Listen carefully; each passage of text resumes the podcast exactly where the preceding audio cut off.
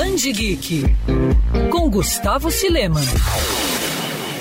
No universo dos quadrinhos, a publicação de histórias que contam as origens dos personagens sempre foi algo muito comum, seja como forma de apresentar um novo herói ou como forma de atualizar os primeiros passos de um personagem que teve sua trajetória modificada por alguma mega saga ou retcon. Na DC, isso é muito comum, e o caso mais recente é o do Flash Barry Allen, que teve sua origem recontada em Flash Ano 1. Originalmente lançada como parte da revista mensal do Velocista, lá nos Estados Unidos, o arco de histórias chegou recentemente a bancas e livrarias de todo o Brasil em uma edição em capa dura especial lançada pela Panini. Nela conhecemos um pouco mais do passado de Barry, após o estabelecimento da fase Renascimento na editora e todas as mudanças provocadas por ela no universo das lendas. A trama também traz conexões com o futuro e o presente do Flash, deixando brechas para histórias que estão por vir ou que podem ser revisitadas em breve. O mais bacana é que a história traz uma nova perspectiva em cima de antigos e novos personagens, além de trazer detalhes curiosos e nunca antes mostrados. A saga traz uma participação especial de toda a família Flash, incluindo a tradicional galeria de vilões do personagem. É uma obra que serve de introdução para novos fãs e também